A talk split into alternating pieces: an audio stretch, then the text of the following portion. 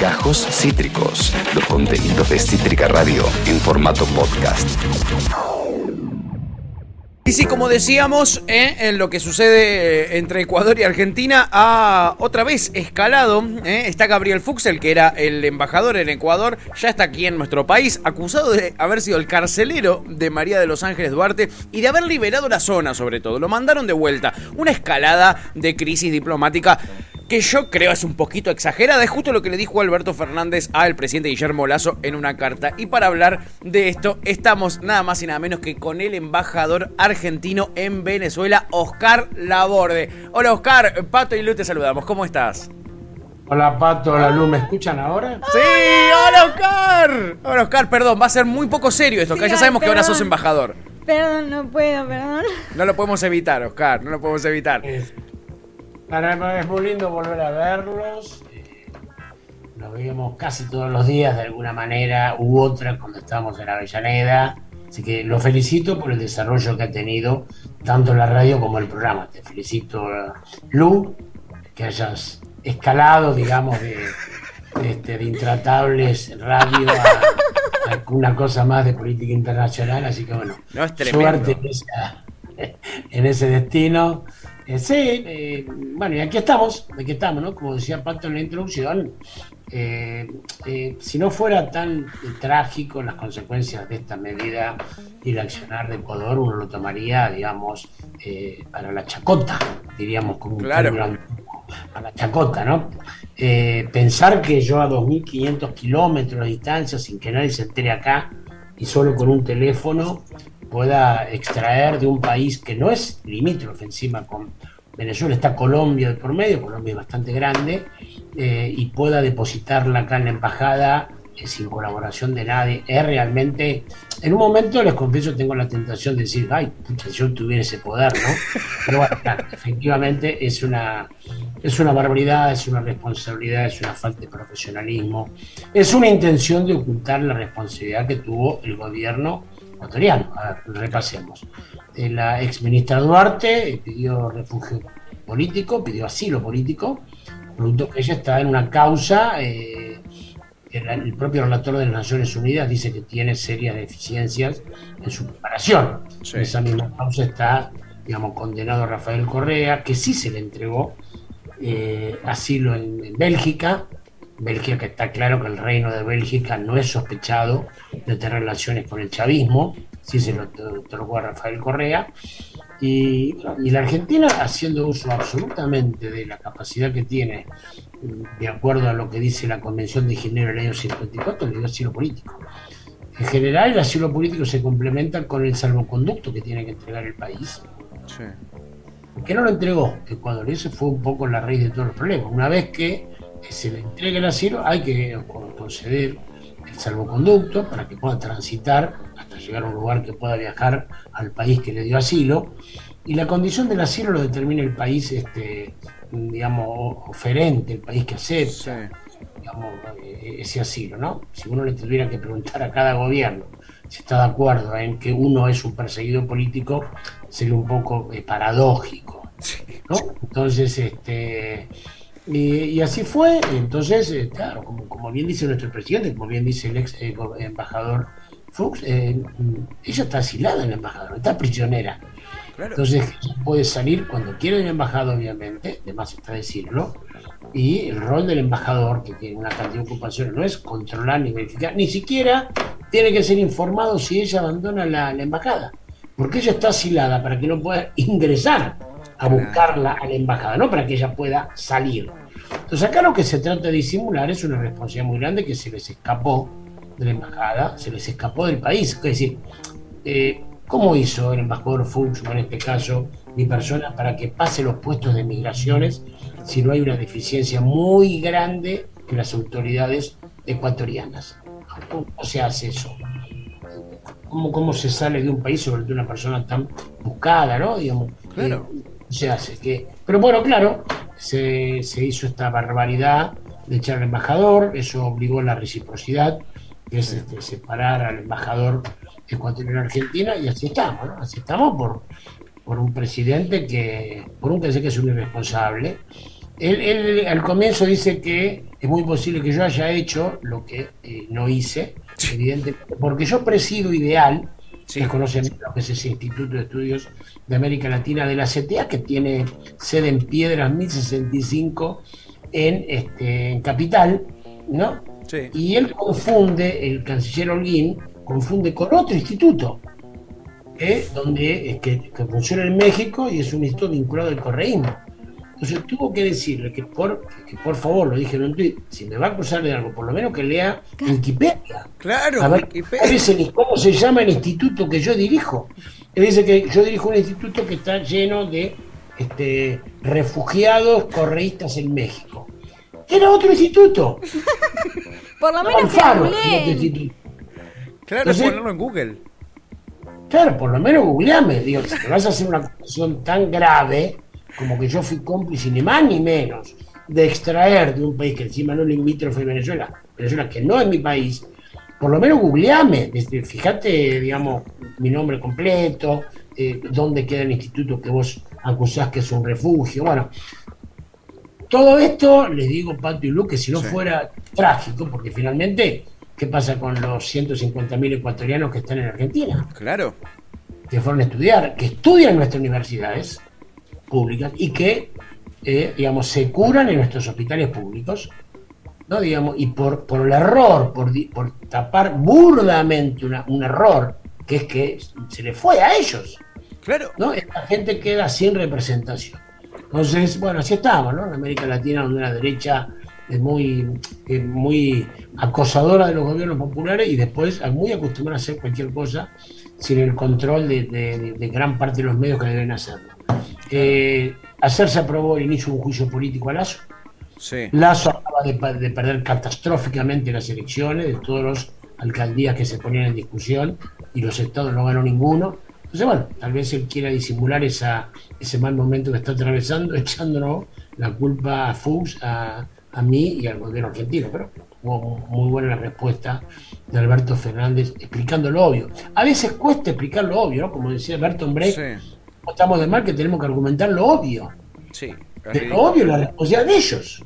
Claro, es su policía además. ¿Cuántos puestos eh, eh, eh, eh, policiales? ¿Cuánta? eh, me imagino que además, sabiendo que estaba ahí, eh, la embajada debería estar rodeada además de no solo de, policías, de servicio, etcétera. Eh, eh, claramente hay algo que falló en ellos, pero también, Oscar, es eso que vos decís, ¿no? Le sirve para patear la pelota para afuera, de repente generar un conflicto internacional de una magnitud ridícula cuando él tiene sus propios problemas internos que no son pocos, no son pocos. Él, eh, ¿Cómo podemos explicarle quizá a la gente que no está tan en tema quién es Lazo? Porque es una persona muy particular. Hay un paralelismo entre él y ciertos candidatos que ha tenido la derecha en muchos países, incluso que han llegado a ser presidentes, eh, eh, como, bueno, acá fue Mauricio Macri, ¿no? Es un multimillonario dueño de- de- de- del Banco de Guayaquil. Él está muy comprometido con toda la investigación de las cuentas offshore. Sí. Es, es como Macri, ¿no? Claro. Digamos, muy similar. Eh, una política privatizadora, escándalos frecuentes, cuentas offshore, despreocupación por el pueblo. Bueno, que ha sido eso castigado en las últimas elecciones, insisto, ¿no? Y ahora se comienza una investigación muy, muy con mucho argumento para hacerle juicio político. Vos decías lo de la policía, es, es medio tragicómico. El patrullero que tenía en la puerta no le andaba la batería y cada vez que había que correr para que salga un auto tenían que ser empujados por los policías que estaban adentro y los ayudantes de la embajada. ¿no? Por supuesto que la embajada tenía guardia ecuatoriana, Claro. eh, eh, policía privada ecuatoriana, y además de transitar Quito hasta llegar a algún lugar, este, volvemos al tema del paso por, por migraciones. ¿no? Pero Lazo es eso, in- insisto, su canciller, un, la verdad que un ignorante, este, y él este, muy preocupado en, en sacarse de encima de sus responsabilidades. Ayer, bueno, se, se enojó porque el expresidente Correa estaba con Alberto, Alberto le, respondió duramente. ¿no? Ese es Lazo, esos son los personajes que a veces aparecen como soluciones mágicas que atiende una parte de la población, que efectivamente no está conforme con lo que le ofrece el movimiento popular, hay que asumir también como movimiento popular esa responsabilidad, pero luego están las consecuencias, ¿no? Es decir, uno vota a quien le parece y después tiene que sufrir las consecuencias. Eso es lo que le está pasando al pueblo ecuatoriano, que ahora rápidamente está juntando la mira, me parece, y ha votado a, bueno, a muchísimos candidatos que no tienen nada que ver con Lazo. Claro.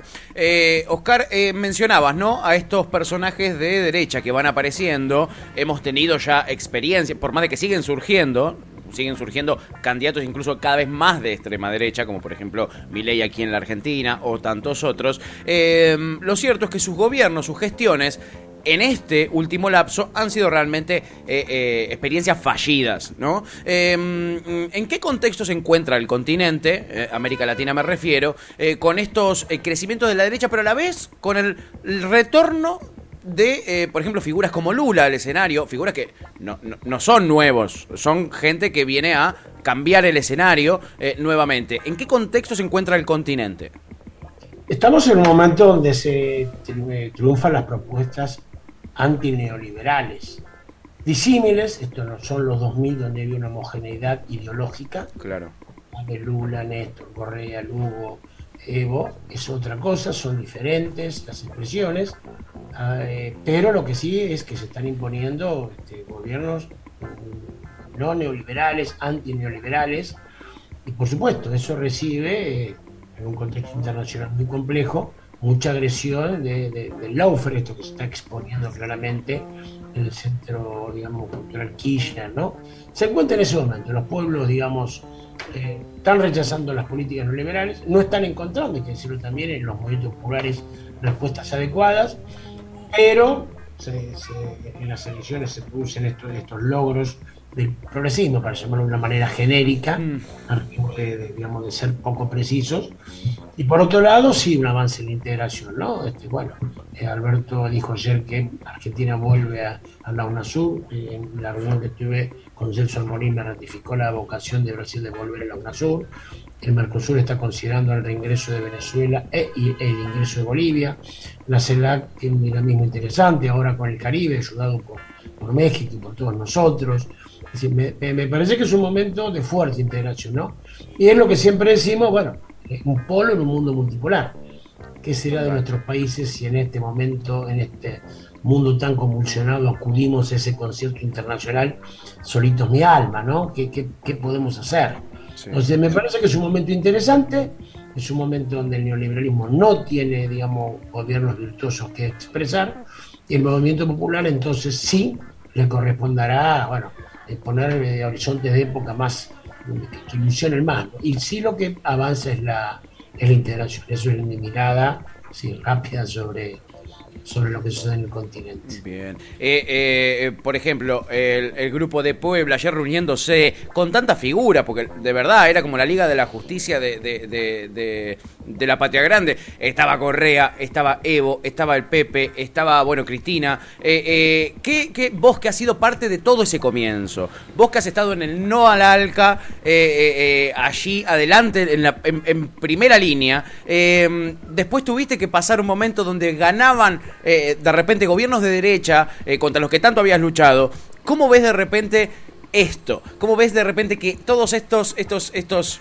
próceres, porque van a quedar en la historia, eh, se vuelvan a juntar, por ejemplo, en un organismo como el, Grupo de Puebla?